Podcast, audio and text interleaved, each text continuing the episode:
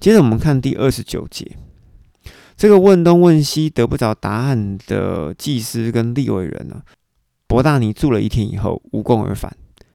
次日，也就是第二天，施洗约翰看到耶稣，他来到了约旦河外的伯大尼哦，于是施洗约翰就讲了：“看呐，上帝的羔羊，那除去世人的罪孽的人啊，他就是我曾经说过的那个人。”有一位在我以后要来，他成了在我前面的，因为他本来就在我的前面。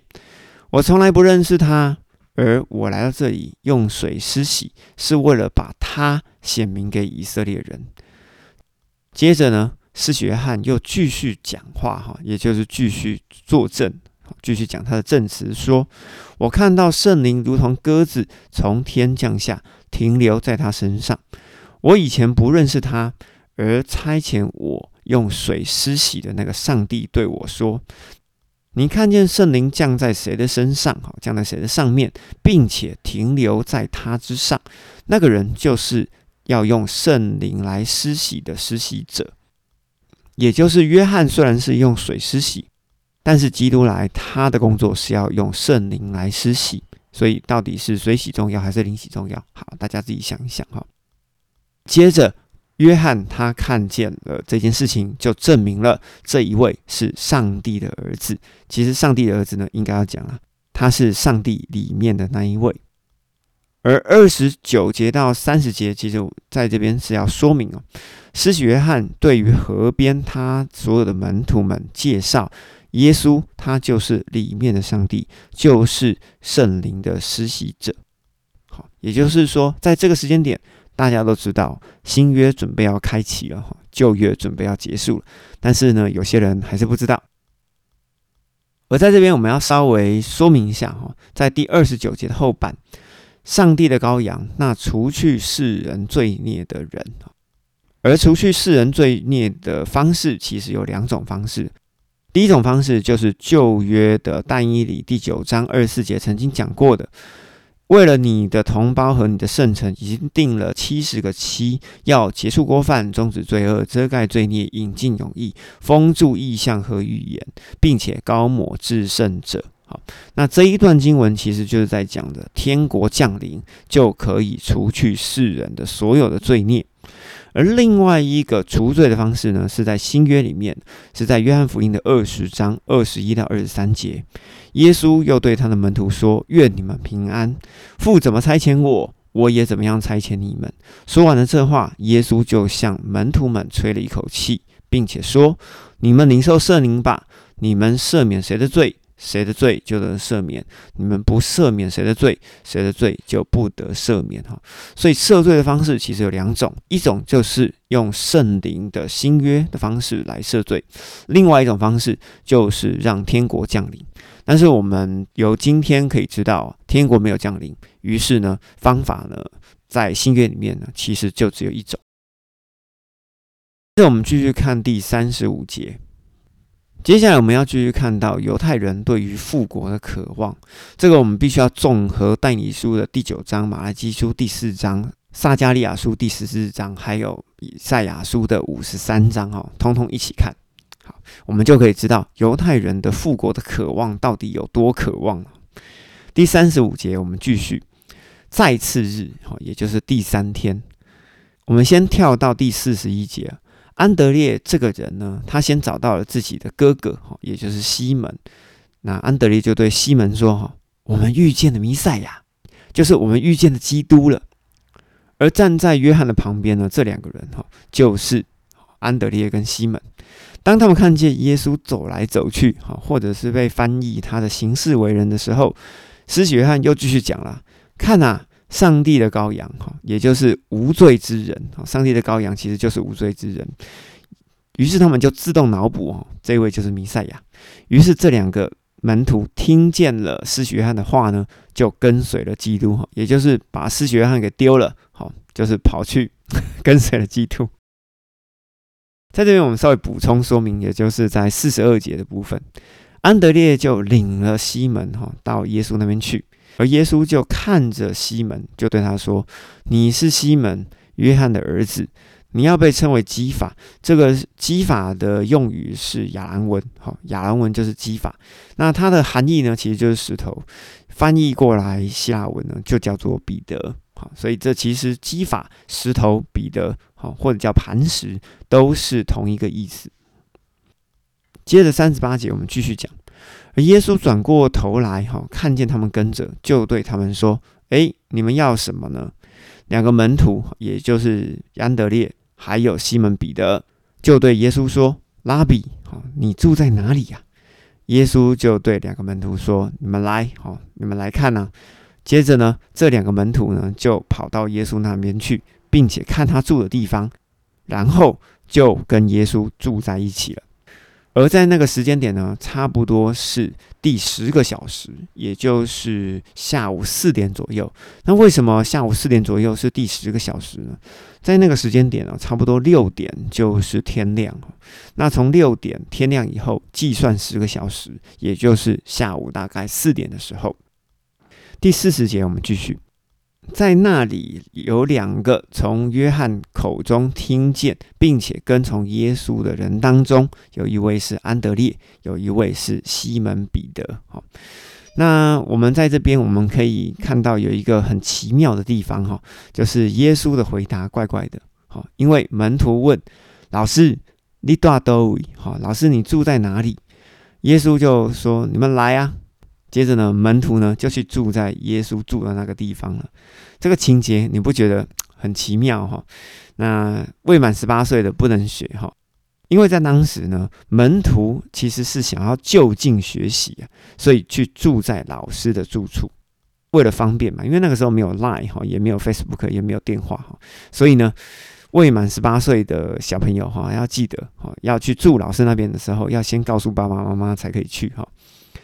接着我们看第四十三节，次日啊，也就是第四天，耶稣他想要出去啊，于是到了加利利。加利利是一个省哈，于是他进到了加利利，就好像从新北市经过了桃园市啊，那然后呢进入了苗栗县，也就是加利利是一个很大的区块哈，进入了那个区块，进入了加利利地区。于是耶稣找到了菲利，耶稣就对菲利说：“来跟从我吧。”而菲利呢，它本身是来自博塞大，博塞大是一个渔村，就是从安德烈跟彼得的那个城市来的，所以我们在这边推论呢，菲利可能认识安德烈，也可能认识彼得。好，我我们只能说有可能啊，因为当时候的那个渔村呢，并不大，哈，不是什么大渔村，不是什么大城镇。而菲利知道这件事之后，就立刻跑去找另外一位同伴，叫做拿蛋叶，就对拿蛋叶说。哎，那一位在摩西律法上和众先知书上所写的，我们找到了。那位就是耶稣，约瑟的儿子，他来自于拿撒勒。于是拿但业就对菲利讲：“从拿撒勒能有什么好东西吗？从拿撒勒出来的人有什么好人吗？从拿撒勒出来有什么人是好的吗？”其实这种就是有点带着种族歧视的一种讲法。一个美国人，好，举个例，好，他们有一些种族歧视的问题，他们就会说，嗯，华人当中会有什么好人吗？好，或者是说，从东南亚当中会有什么好的人会出现吗？好，他的意思就是像这样子。而菲利对拿蛋叶说，啊，你来看呢，好，代表说菲利跟拿蛋叶他们真的是好朋友。那我们来看一下，哈，为什么拿蛋叶会讲？从拿撒勒，从加利地区会有什么好的人出现？因为在旧约的历史书当中，亚述他灭了北国，哈，也就是灭了以色列。只要不是在犹太地区的人啊，基本上都是杂种的以色列人，哈。所以对于他们而言，血缘血统的纯正，对于他们而言是非常非常重要的。从这个地方可以开始引述几个观念，在《使徒行传》的第十六章的刚开头，我们可以知道提摩太的妈妈是个犹太人，而爸爸呢是个希腊人。所以保罗在提摩太前书的第四章里面才会讲：不要叫人小看你年轻，不要叫人小看你年轻是什么人？好，是不要叫犹太人小看你年轻。啊，因为当时候提摩太的教区哈，也就是他负责宣教的区块，就是在一群犹太人的区块里面。而为什么不要叫人小看你？因为呢，提摩太呢本身的血统是撒玛利亚人哦，也就是杂种，他不是纯种的犹太人。于是保罗才在这边要鼓励提摩太，好，你不要叫人家小看你。是个年轻人，总要在言语、行为、爱心、信心和纯洁上都要做信徒的榜样，并且呢，保罗在提摩太后书第二章又继续交代提摩太：“我的儿子啊，你应该在基督耶稣里要刚强壮胆。为什么要刚强壮胆？因为呢，他本身就是血统不纯正，就会受到犹太人的轻视。”于是由这边我们可以再引述另外一个例子，从路加福音的第十章，好心的撒玛利亚人，为什么耶稣的例子会特别用好心的撒玛利亚人，而不是好心的犹太人？这些纯种犹太人的祭司以及立位人，他们都比不上这一群非纯种的犹太人，哈，也就是撒玛利亚人。也就是告诉他们说：你有你们有这些冠冕堂皇的衣服，有这些仪式，有这些血统，有什么用？你们根本就比不上这一群外族人，或者是非纯种的犹太人。其实，在路加福音的第十章，作者想要让我们知道的是。这一群犹太人所恪守的东西啊，守了也是白守，因为他们所守的都是耶稣所不喜悦的事情。接着我们看第四十七节，耶稣又看见拿但业向着他走来，就对着安德烈、彼得以及菲利，就对他们叙述的拿但业说：“看呐。”这一位是真正的以色列人，就是真正的选民，在他的里面，也就是在他的心里面，没有诡诈。而拿但业就对着耶稣说：“你从哪里认识我的？”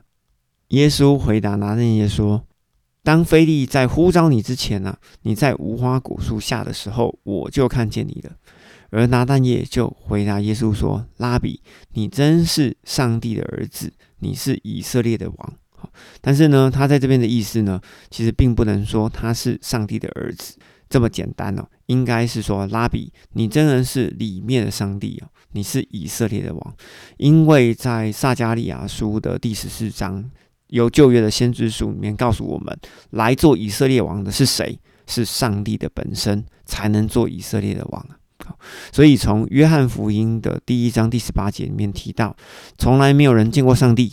只有在父怀里的独生子，在这边的解释，要变成父里面唯一的那一位成员，哈，才能够把上帝给彰显出来。好，第五十节我们继续。耶稣就回答拿但业说：“因为我对你说，我看见你在无花果下，你就信了吗？你将来还要看见比这些更大的事情。”耶稣又继续对拿但业讲。我实实在在的告诉你，你们将要看见天开了，而且上帝的使者要在人子的身上，也就是在我的身上啊，上去和下来。而上去下来呢，这对我而言，应该叫做天上和地上呢所传递的讯息，必须要透过耶稣基督的命。在这边，我要稍微说明一下啊，从三十五节到第五十一节。安德烈对哥哥讲，也就是对西门彼得讲，说：“我遇见了弥赛亚。”于是两个人呢，就来到了施洗约翰的旁边，看见施洗约翰指认的耶稣就是基督，两个人就跟随了耶稣，往加利利这个地方去。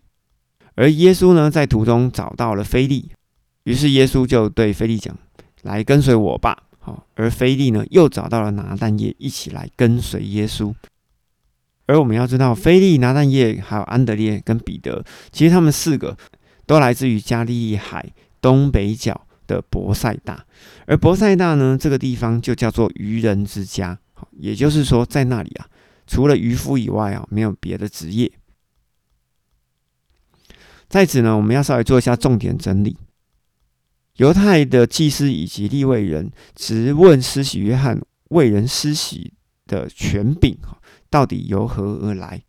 而施洗约翰他自己讲了，他的权柄呢，就是由他后面的那位而来，也就是由耶稣基督而来。而同时呢，由开头的结论我们可以知道，耶稣他本身就是上帝哈，或者说就是里面的上帝，也可以说是说话的上帝。你也可以说他就是那个道哈，也就是道上帝。他来到他自己创造的世界里面，但是世界呢却不认识他。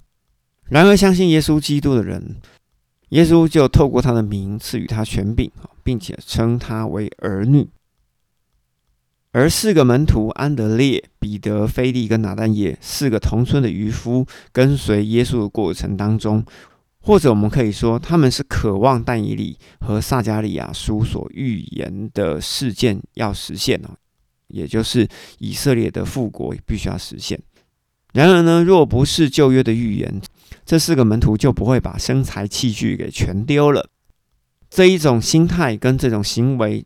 就如同《使徒行传》的作者路加所写的一样，所有的人都把所有东西给卖了，哈，卖了一切的家产，凡物公用，天天剥饼、唱歌、祷告、感谢，在耶路撒冷圣殿的所罗门廊下。那为什么这群人这么多人，哈，上万人会在那里同时做出如此反制、违反人性的行为呢？因为他们认为啊，耶稣基督马上就要回来了。很快的就要带领着天国就要降临了，这个时候卡位最重要啊！所以按照人性来说，其实他们并不是在做反制跟违反人性的行为，他们是很聪明才知道要这样做。所以我们就不会很难理解安德烈、彼得、菲利和拿但业他们在跟随耶稣基督的时候，他们心中的算盘其实也是如此的。如果你觉得你喜欢这个节目呢，请在 Apple Podcast 给我五星的好评。这集如果对你有所帮助，请帮我分享给一个可能需要的朋友。想继续听到优质的节目，节目需要你的祷告、转发、奉献。咖喱公新跟的最新单集于台湾时间的每周四下午六点整准时发布。咱们下次见，拜拜。